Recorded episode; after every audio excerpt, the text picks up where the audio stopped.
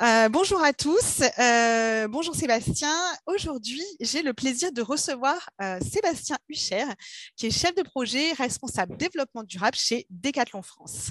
Merci Sébastien de venir aujourd'hui sur ce podcast. Je te laisse te présenter en quelques mots.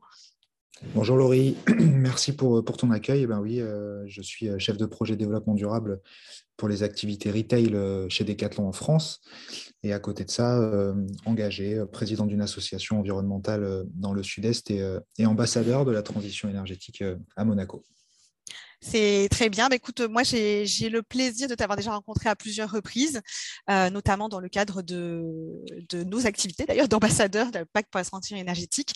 Et aujourd'hui, je suis ravie de te recevoir euh, pour parler plus spécifiquement euh, de euh, marketing et développement durable, un sujet qui est très important aussi pour nous au sein de, l'entreprise, de My Marketing Experience et à titre personnel. Et nous sommes convaincus aujourd'hui que les deux peuvent être conciliés, même si ce n'est pas a priori toujours évident. Sébastien, est-ce que tu peux rapidement nous dire, dans le cadre de tes fonctions, Comment est-ce que tu interviens? Quel est euh, l'objectif de euh, responsable développement durable euh, chez Decathlon France? Oui, avec plaisir. Ben, le, travail est très concret, très pragmatique. C'est de rendre facile, préhensible des actions à mettre en place dans le retail, dans les magasins français, pour assurer une baisse de l'impact carbone de l'entreprise. Donc, ça va tourner autour de grands enjeux que sont euh, le transport, la gestion des déchets, euh, l'émergence de, l'économie circulaire, euh, et puis la gestion des énergies, voilà tout, ce qu'on peut faire très concrètement dans les magasins français pour baisser l'impact de l'entreprise. Après, il y a d'autres actions qui sont menées hein, stratégiquement au niveau national, dans les sports, dans les process, puisqu'on est aussi propriétaire de marques qui conçoivent des produits. Donc voilà, chaque, euh, il y a aussi euh, des responsables développement durable sur ces sujets, puisqu'on doit aussi euh, intervenir notamment sur l'éco-design et le transport aussi entre les usines de production et, nos lieux de vente. Mais moi, c'est très concrètement les actions à mener dans les magasins français pour baisser l'impact carbone.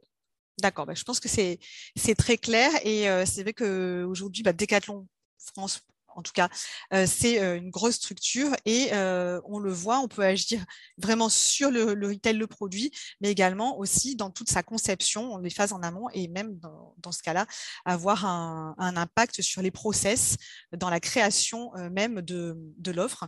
ce qui aujourd'hui.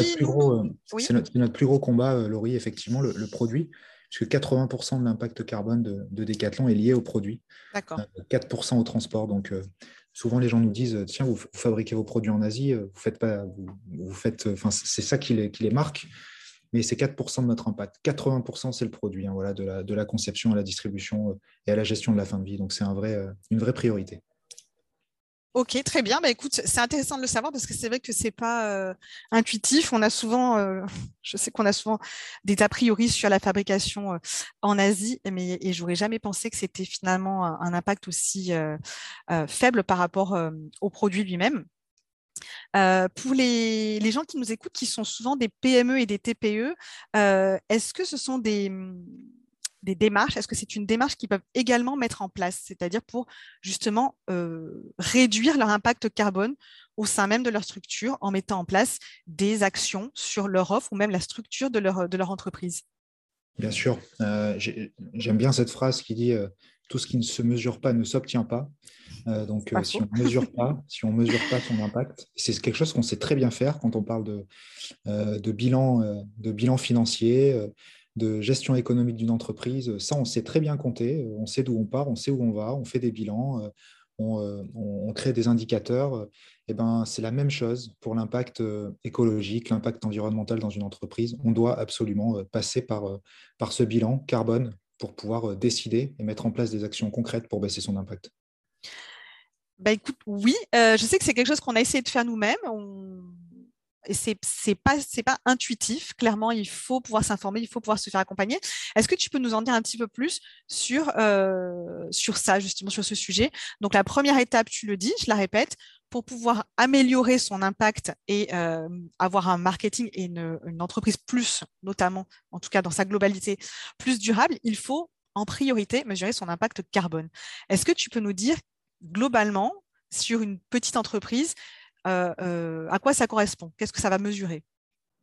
Bah, Ça va mesurer son impact. donc, ça se fait, il y, a tout un tas de, possibilités pour faire son bilan, son bilan, carbone. Bien sûr, il faut se faire accompagner, mais on va pouvoir mesurer son impact. On appelle souvent son impact par scope. Le scope 1, ça va être ses émissions directes, et les scopes 2 et 3, les émissions indirectes. Qu'est-ce qu'on entend par scope et émissions directes et indirectes? Eh ben, Le scope 1, les émissions directes, c'est ce que ce qu'émet comme gaz à effet de serre l'entreprise concernée de par ses installations, de par ses véhicules, de par ses actions directes. Et indirectes, c'est toutes les activités qui se, qui se font en amont et en aval euh, eh ben, ça va être le transport, la distribution des produits, la consommation d'énergie, le déplacement des clients, le déplacement des, des collaborateurs, l'utilisation des produits, voilà, tous ces sujets-là. Et donc, c'est vrai que c'est eh ben, le, meilleur moyen de se mettre en action, c'est déjà euh, de partir du début. Pourquoi il faut qu'on fasse ça? Parce qu'aujourd'hui, on n'en a pas encore parlé, peut-être qu'on en parlera, Laurie, mais pourquoi il faut qu'on. Non, mais je pense que c'est le moment d'en parler. ouais, pourquoi il faut qu'on challenge nos business models? Pourquoi il faut qu'on challenge nos modes de fonctionnement? Pourquoi il faut qu'on vienne mettre euh, à la tête de nos bilans comptables des indicateurs extra-financiers? Il y a une vraie raison, c'est qu'on atteint des limites planétaires euh, et donc, euh, c'est euh, ben, c'est pas très agréable de se dire qu'il faut, qu'il faut challenger son business model, parce que finalement, quand tout va bien, le modèle économique de société qu'on a créé ben, est, très vertueux pour l'humain, voilà, pour, le, côté social, le côté, le côté écologique, le côté environnemental. Si on n'a pas les, données, on ne sait pas forcément pourquoi il faut qu'on se mette en action. Et ben, la raison, elle est simple. On, a, on sait globalement depuis 1972, depuis le Club de Rome, depuis le rapport euh, Mido, euh, qui s'appelle euh, Les limites à la croissance, on sait qu'on ne peut pas avoir une croissance infinie dans un monde fini. C'est très dur pour nous de l'admettre, puisqu'on est dopé aujourd'hui aux énergies fossiles. Tous les produits qu'on tous les produits qu'on vend sont des produits issus des énergies fossiles, voilà, 99%. Euh, et, ce sont des énergies euh, non renouvelables. Euh, le pétrole, le gazon, le gazon, pardon, le, pétrole, le gaz, le charbon sont des énergies non renouvelables. Et, donc, ben, c'est plusieurs problématiques. Non renouvelable veut dire qu'elles s'épuisent. Et puis, limite de croissance. Tout a une limite de croissance sur la planète. Je défie quelqu'un de me dire qu'une croissance est infinie. sur un organisme, ça n'existe pas. toutes les croissances. On n'a jamais trouvé encore. toutes les croissances euh, ne sont pas infinies. Il n'y a que notre business, notre modèle économique qui s'appuie sur une croissance infinie avec un PIB euh, qui mesure euh, la température de l'état de l'humanité, c'est le PIB globalement. Et ça, il faut que ça change parce qu'on arrive à des limites. On a passé 6 des 9 limites planétaires. On a d'ailleurs cette semaine le, nouveau rapport du GIEC qui vient de sortir et qui nous dit que les émissions de gaz à effet de serre que nous sommes en train de créer euh, ben, vont générer des, conditions de vie euh, euh, potentiellement inhumaines ou en tout cas très problématiques pour plus de 3 milliards d'êtres humains sur la planète.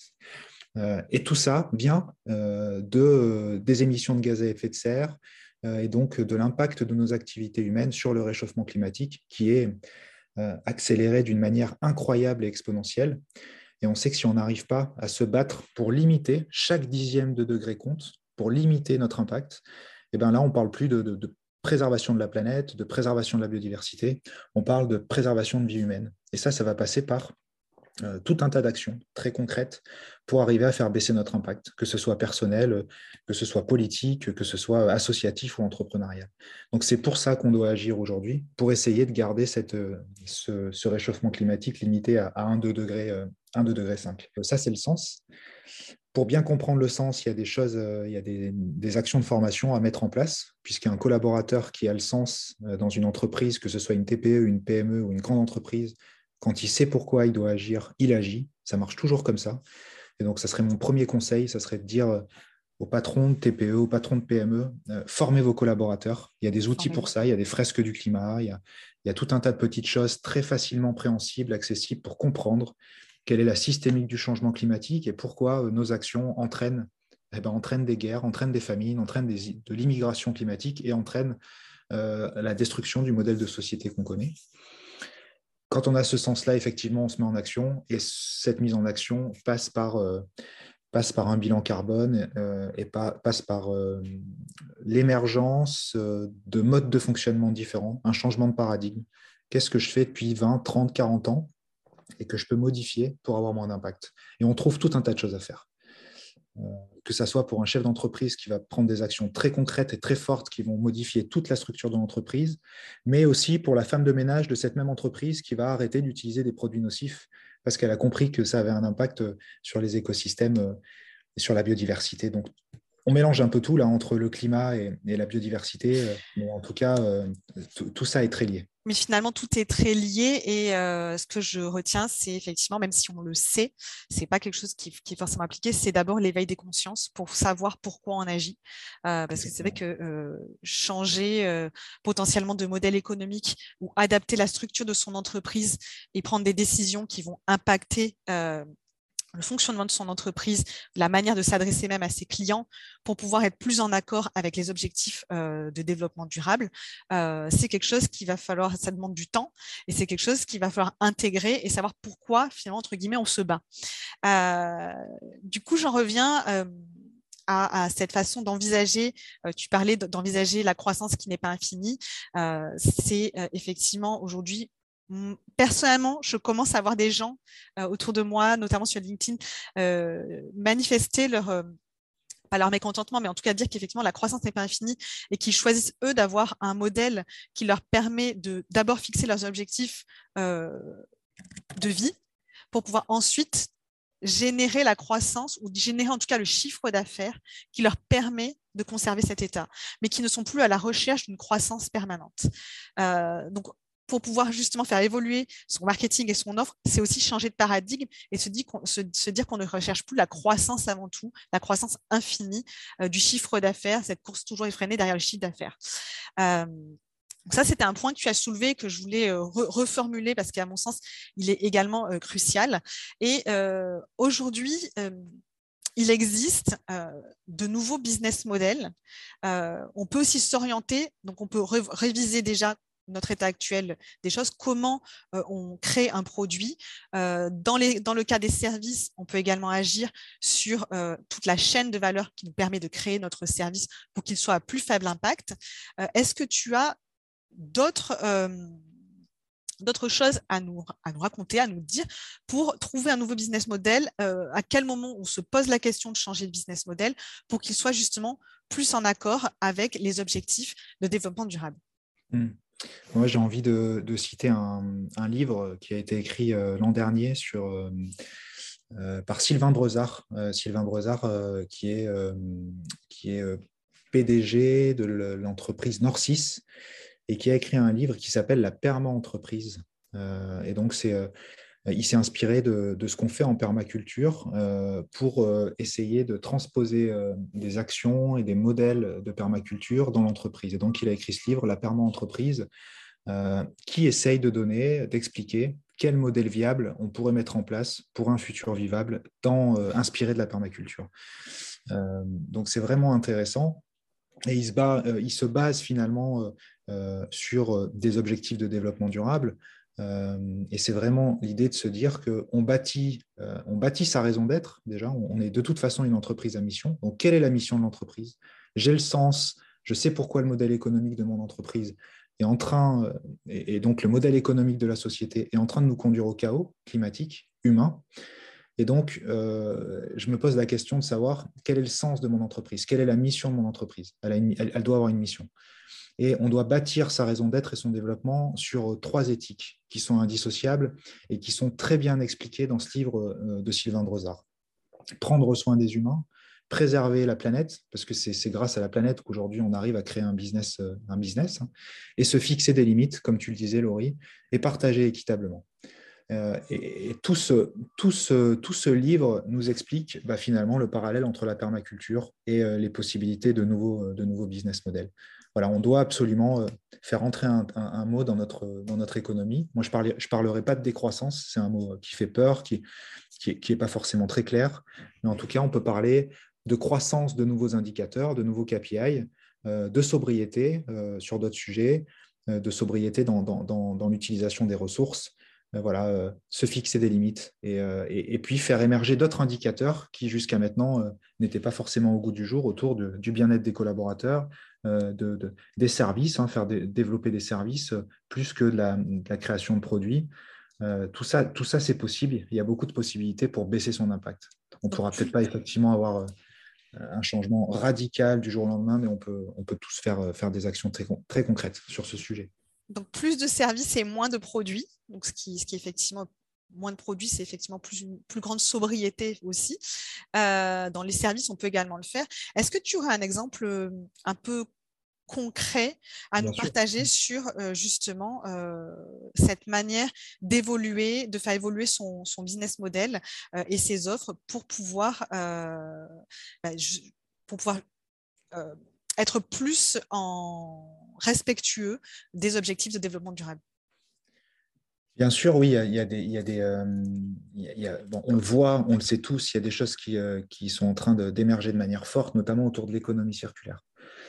On doit passer d'une économie linéaire à une économie circulaire dans tous les business models. C'est le combat. Aujourd'hui, euh, créer un produit neuf, le vendre, le détruire, c'est ce qui se passe dans 80% des cas, et c'est plus possible. Euh, et on a aussi cette obsolescence des produits qui ne sont pas durables. Donc il y a ce combat pour faire des produits plus durables, euh, beaucoup plus sobres euh, en énergie, euh, en process, et s'assurer de la circularité de ces, de, ces produits-là, de ces vêtements-là. Et donc, ben, des exemples, il y en a de plus en plus, que ce soit dans des, dans des petites entreprises qui travaillent maintenant qu'autour de l'économie circulaire, aussi dans le digital, on voit des, entreprises comme Vinted hein, qui, ne fonctionnent que grâce à, des produits de seconde main. Back Market aussi ne vend que du reconditionné. tout à fait. Mmh. Même la Redoute, j'ai vu la Redoute à, qui est quand même le, le grand pont de la, de la vente à distance, hein, et même sur le digital aujourd'hui, euh, à euh, la Reboucle qui euh, propose des produits d'occasion. Donc cette, cette, émergence, elle doit être forte, elle doit être très consciente. chez Decathlon, bah, clairement aujourd'hui, on, on, se bat pour ne plus avoir, ne plus jeter aucun produit. On fait de la reprise de produits sportifs. Euh, qu'on revend. Voilà, donc euh, là, finalement, c'est une vraie émergence des services. On a tout un pôle service qui est en train de se développer de manière très forte autour de la durabilité, de la seconde vie, de la reprise de produits. Euh, un mot que vous connaissez souvent tous si vous êtes sportif, c'est les trocathlons. Voilà, continuer de faire émerger ces trocathlons pour que les gens puissent déposer leurs produits, qu'on puisse les, qu'on puisse les revendre. Et finalement, ben, moi, j'aime revenir sur ce, sur ce marché du sport parce que c'est ce que je connais bien.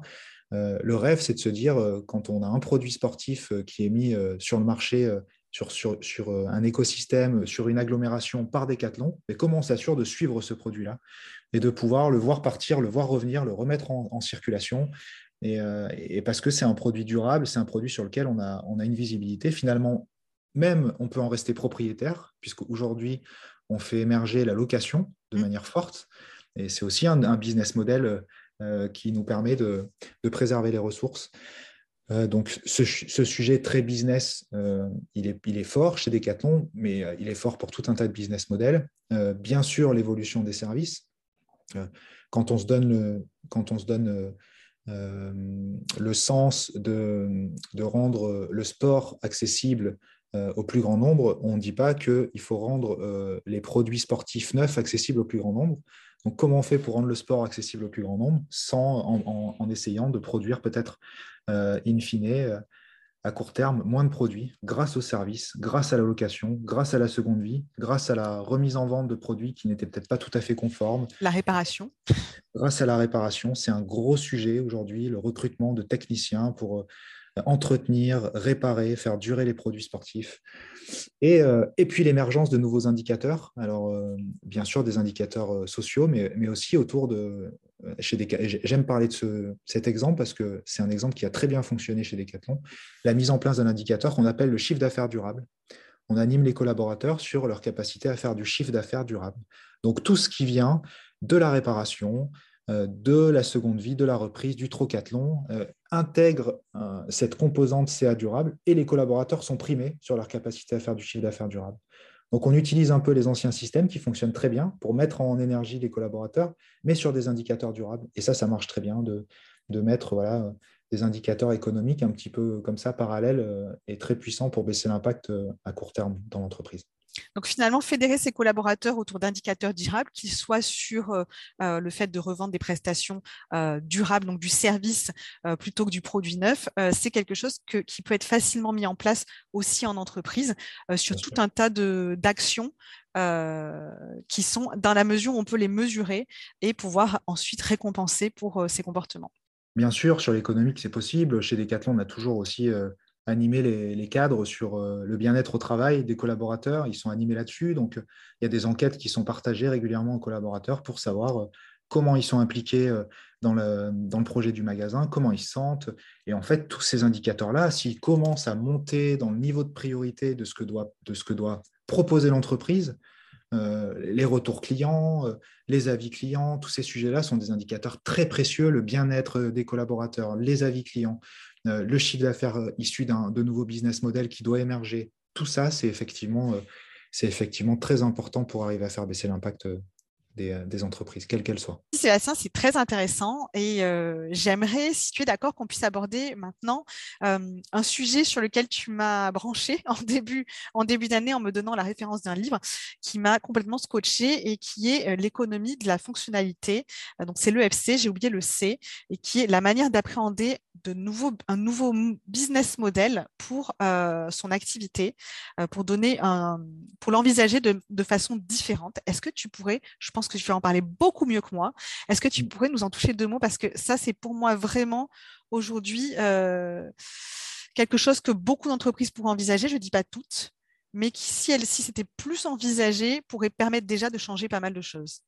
Oui. Alors, tu parles de, du livre qui s'appelle euh, Modèle économique de demain aux, oui, exactement. Euh, aux éditions Graines d'argent, que je conseille effectivement. C'est une petite BD. Je le mettrai dans les ressources avec grand plaisir. C'est une BD, mm. c'est très bien fait, justement. Voilà, une BD qui est très bien faite et qui parle de l'EFC, euh, effectivement, de l'économie, de la fonctionnalité, de la coopération. Et, voilà, dans cette BD, ben, on, on apprend euh, pas mal d'histoires. On, apprend que les entreprises peuvent plus être contraintes de devoir vendre toujours plus pour se développer. Euh, ben, on, vient d'en parler, mais on sait que c'est plus compatible avec l'état de, de, la planète et, cette finitude de nos ressources. Et donc, euh, cette BD, ben, c'est un, mélange d'histoire humaine et de, fiches pédagogiques pour bien comprendre, pour bien savoir comment on pourrait appréhender dans, notre entreprise. C'est Laurent et Alicia qui sont dirigeants d'entreprise, qui osent la transformation et qui réussissent à intégrer les enjeux euh, environnementaux et sociaux dans, leur modèle économique. Je ne vous en dis pas plus, vraiment, c'est... Euh, Est-ce que tu as un court exemple à partager? Parce qu'honnêtement, non, je ne vous en dis pas plus là-dessus, en tout cas, mais c'est une belle BD euh, qui va vraiment aider les, chefs d'entreprise à, s'ouvrir, en tout cas, sur de nouveaux business models. Sur ce, sur ce type de business model, sans, sans, spoiler la BD que je recommande aussi à tout le monde, tu m'avais parlé d'un exemple de casque de vélo. oui, alors c'était un, ben, qui, pour moi est un exemple assez concret qu'on pourrait, que tu pourrais partager pour qu'on puisse mieux comprendre euh, ce qu'est l'EFC et la, possibilité de trouver un nouveau business model sans changer radicalement son activité. Je t'avais ouais, parlé d'un casque de vélo, effectivement, parce que c'est un, projet qui a une exploration qui avait été menée chez Decathlon. On en est encore globalement au stade de l'exploration hein, sur l'économie de la fonctionnalité de la coopération. En gros, c'est un modèle économique euh, qui, consiste à passer de la vente d'un volume de biens à la vente d'une solution euh, très globale qui intègre euh, des biens, des services dans le but d'atteindre une, performance, plutôt une performance d'usage ou une performance sur le territoire. il y avait cet exemple, on peut en prendre, hein, il y a cet exemple d'un casque de vélo, on pourrait imaginer un, casque de vélo 100% recyclable, qui serait très durable et qu'on mettrait à disposition quand on, euh, vend par exemple un vélo euh, chez Decathlon, eh ben, ce casque est mis à disposition. Mais ce casque pourrait intégrer, euh, on imagine, une puce RFID qui nous permettrait de voir un petit peu quels sont les trajets empruntés par les cyclistes d'une communauté d'agglomération. Et du coup, ces données seraient louées par la communauté d'agglomération et ça générerait un business model autour d'un usage Bon, ça, c'est, j'invente un peu parce que, enfin, j'invente un peu. Il y, a eu cette exploration qui a été faite euh, par Jean-Sébastien Tronchon, qui travaillait chez Decathlon et qui maintenant d'ailleurs euh, a, rejoint euh, une entreprise qui s'appelle Imatera et qui conseille tous les entrepreneurs, donc vous qui nous écoutez aujourd'hui, dans leur changement de business model. Donc, c'est intéressant de faire le lien avec, avec Imatera. Vous pouvez retrouver leur site internet ou euh, les infos sur LinkedIn. Mais il y a, des exemples qu'on parle, on en parle dans la BD. Euh, un apiculteur, pour, pour, donner un exemple un petit peu original, un apiculteur qui, euh, ben, qui s'en sort difficilement. Hein, changement climatique, problématique de réchauffement. Épuisement aussi. on parle beaucoup aussi du contexte social ou santé de l'entreprise où on voit les dirigeants épuisés de toujours courir derrière du chiffre d'affaires. Bah, et, puis, et puis, alors oui, et puis quand on est, quand on est dépendant d'animaux comme les abeilles qui, qui souffrent énormément du changement climatique, qui souffrent énormément des intrants chimiques, on voit qu'on perd des dizaines, enfin, énormément de ruches en France chaque année. Euh, les récoltes sont très aléatoires. Eh ben, euh, eh ben ce, cet apiculteur, il travaille euh, avec.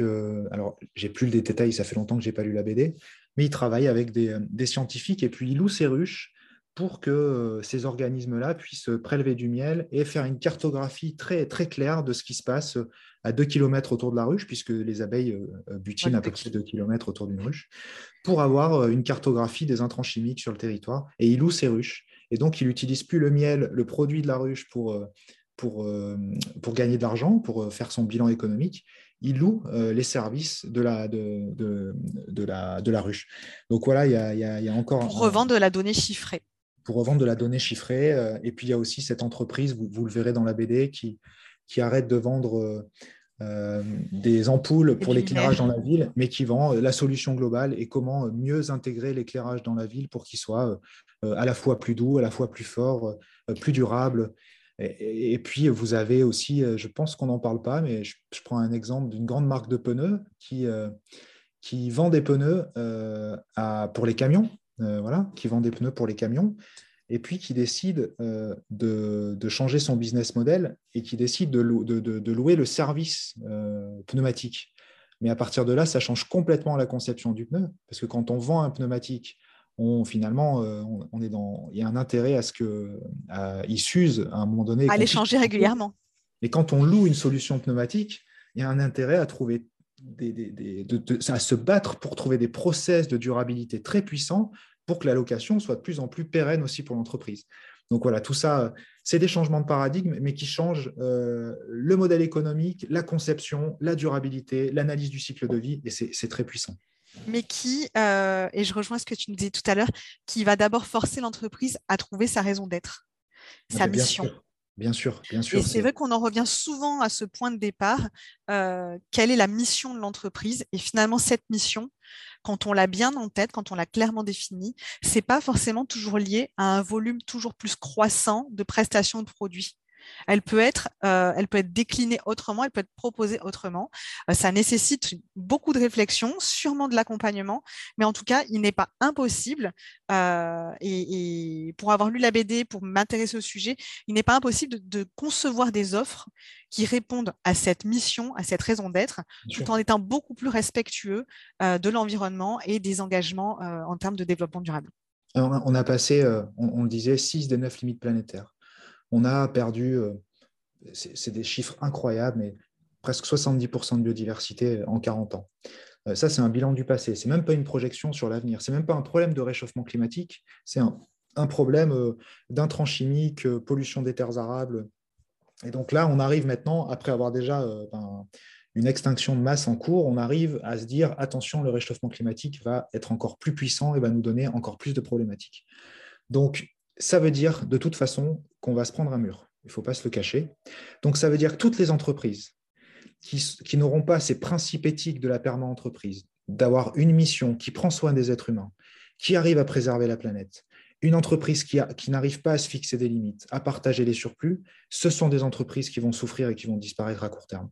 Ça ne peut pas être autrement on a des extractions de matières premières qui vont être de plus en plus complexes, on va avoir des tensions géopolitiques de plus en plus fortes parce qu'on va, vouloir accéder à ces ressources. Si notre entreprise n'est pas à mission, n'a pas un sens profond pour l'homme et pour la planète, elle ne survivra pas, elle ne sera pas résiliente. Ça, j'en suis convaincu. Et c'est pour ça que j'appelle les gens qui nous écoutent à acheter ce livre, La perma entreprise de, de Sylvain Brozard. Écoute, je vais être la première à le faire. une, nouvelle, une nouvelle ressource, à, une nouvelle, un nouveau livre à dévorer sur le sujet. J'ai pas de, j'ai pas de royalties. Hein, je, non, non, je sais. je, sais que tu euh, transmets euh, tes ressources sur le sujet de manière euh, totalement, totalement désintéressée et que l'objectif, c'est vrai, c'est avant tout d'informer, d'alerter et de dire oui, on peut continuer à faire du business. Il n'y a pas de raison qu'on puisse pas continuer à faire, à faire ce qu'on aime, à honorer la mission d'être de notre entreprise. Mais aujourd'hui, il faut vraiment pouvoir intégrer d'autres dimensions dans nos KPIs, qui sont des valeurs qui, qui, sont tout ce qui touche à l'environnement, notre impact environnemental, euh, sociétal, et, euh, et c'est vraiment quelque chose qui, qui, commence à émerger, mais il faudrait que ça aille beaucoup plus vite. Et euh, nous, bah, on est là. Moi, moi, je suis ravie de t'accueillir aujourd'hui pour justement bah, continuer à, porter ce message. Donc, tu, tu, as, tu as bien dit, je voudrais, je voudrais essayer de remettre un petit peu dans l'ordre parce que c'est vrai qu'on a, on a raconté plein de choses, surtout toi, et, et, merci, merci encore pour ces partages. Donc, première étape, on se pose et on se dit quel est mon impact carbone? Quel est l'impact carbone de mon entreprise? Clairement, il va y avoir une différence si on vend du produit ou si on vend du service, en règle générale. Ça ne veut pas dire que quand on vend du produit, on a un sale pollueur. Euh, ça veut dire qu'on aura peut-être d'autres dimensions intégrées que si on ne vend que, du service. Deuxième étape, qui serait très tentante. On, peut, aussi, euh, euh, Laurie, on peut, on, peut pas tout rabattre on ne peut pas tout rabattre à la problématique du carbone dans l'entreprise. J'aime bien Aurélien Barraud qui disait on peut demain euh, euh, créer un bulldozer 100% électrique et, raser la forêt amazonienne avec. Donc il y, a bien sûr euh, tout un tas de problématiques à prendre en compte dans l'entreprise qui ne seront pas toujours rattachées au bilan carbone pour, pour, pour, limiter son impact, limiter son utilisation de, ressources, travailler la, biodiversité si on a un petit peu de foncier autour de son entreprise, il y, a tout un tas de sujets qui vont, euh, qui vont aussi permettre euh, d'avoir un impact positif euh, autour de soi et qui sera peut-être pas toujours mentionné dans le bilan carbone concret qu'on fera à l'instant T. C'est très juste et c'est vrai que je l'avais pas vu, je l'avais pas vu sous cet angle. donc malgré tout, première étape, c'est essayer de faire le bilan, pas, forcément que carbone, mais l'état des lieux de la situation. Et pour ça, aujourd'hui, il y a des entreprises qui peuvent euh, accompagner. Euh, il y a aussi sans doute de la documentation. C'est fédérer son équipe. il y a l'ADEME. Effectivement, l'ADEME fait un travail remarquable, même de vulgarisation de l'information pour m'être déjà intéressé euh, au sujet. SBT aussi, hein, j'appelle du coup tes, auditeurs à, aller sur le site sciencebasetarget.org bah, on remettra toutes les, toutes les références, toutes les ressources. Les initiatives euh, pour accompagner les entreprises euh, à, faire leur bilan carbone et à, valider leur trajectoire de, baisse d'impact. Ben, parfait, euh, merci. Ben, on le mettra dans les ressources parce que je pense qu'effectivement, c'est bien de ne pas laisser les auditeurs sans... sur leur faim. Et c'est vrai que le travers qu'on pourrait avoir, c'est de se dire, euh, je vais, euh, parce que ça, on l'a, j'ai encore eu l'exemple dernièrement, c'est ce qui m'a contacté en me disant, ah ben moi, je, je suis, euh, je suis vertueuse puisque à chaque fois que je fais une action pour un client, je plante un arbre. donc, si, on peut juste faire un point sur ce type d'action, qui sont, c'est pas mal, mais en l'occurrence, c'est c'est pas avoir un marketing durable ou avoir une entreprise durable que de faire ça. On est bien d'accord. Non, effectivement. Euh, Et c'est pas une euh, mauvaise action. Hein, je ne dis pas que c'est une mauvaise action. oui, non, c'est vrai qu'on a, on, s'est longtemps dit là pendant quelques années. Euh, comment je compense comme ça, bah, comme ça, je, dors tranquille finalement. Hein. donc, on plante un arbre, ça, nous, on change pas nos business models, on compense. mais ça fonctionne pas comme ça. ça fonctionne pas comme ça. Puis un arbre, un arbre, il faut que ça soit un programme qui soit très clair d'agroforesterie. Euh, il faut que ce soit euh, dans des conditions particulières, quelle, quelle essence d'arbre, combien de temps il va, il va mettre. C'est qu'il y a des professionnels qui font ça. C'est très professionnel. C'est voilà, les, les projets de plantation d'arbres, euh, d'agroforesterie vertueux, c'est quelque chose de très précis. c'est des années de pousse pour un arbre. Si cet arbre est détruit, il relâche tout le CO2 qu'il a emmagasiné. Donc, il faut, il faut faire attention effectivement parce que la compensation, ben, de, plus en plus de Français sont, sont, méfiants euh, par rapport à ces projets de compensation et c'est une promesse effectivement qui peut vite se transformer en, en greenwashing. Donc, il ne faut, pas faut pas se rabattre à la compensation en permanence. donc, ça serait peut-être la dernière étape après avoir déjà bien travaillé sur son propre bilan, sa propre situation. Effectivement, si demain, en plus, on se dit, bah, je ne peux pas aller plus loin, j'ai quand même, j'ai quand même un bilan carbone qui est positif, ce qui sera sans doute notre cas à tous. Hein. je souhaite poursuivre cette action et mettre en place d'autres choses pour contribuer à la compensation, euh, dans ce cas-là, je peux m'orienter. Et il y a des, professionnels qui font ça très bien, euh, euh, mais ça reste, il faut, à mon sens, préciser que ça reste après avoir commencé par faire un travail sur la structure même de son entreprise, de son offre, de la manière de vendre à ses clients. Oui, c'est ça. Et il ne faut, pas que, faut pas que finalement ça devienne un business juteux, ces projets de compensation euh, d'ailleurs, les, détracteurs de ces projets appellent ça un droit à polluer. Euh, comme je paye, euh, je, comme, je, plante des arbres, je peux me permettre de continuer mon activité. Quand je dis planter des arbres, il y en a d'autres, hein, mais effectivement, je suis d'accord avec toi, il ne faut pas que ça devienne un droit à polluer. Et ça ne doit pas. on ne peut pas se cacher derrière en disant bah, je, donne pour ça, donc c'est pas grave si derrière j'ai une entreprise qui va être très polluante. Euh, là, effectivement, ça va rendre du greenwashing. Donc, vraiment avoir déjà en amont cette réflexion sur mon business, euh, comment est-ce que je aujourd'hui je veux faire de la croissance? Ok, à quel prix?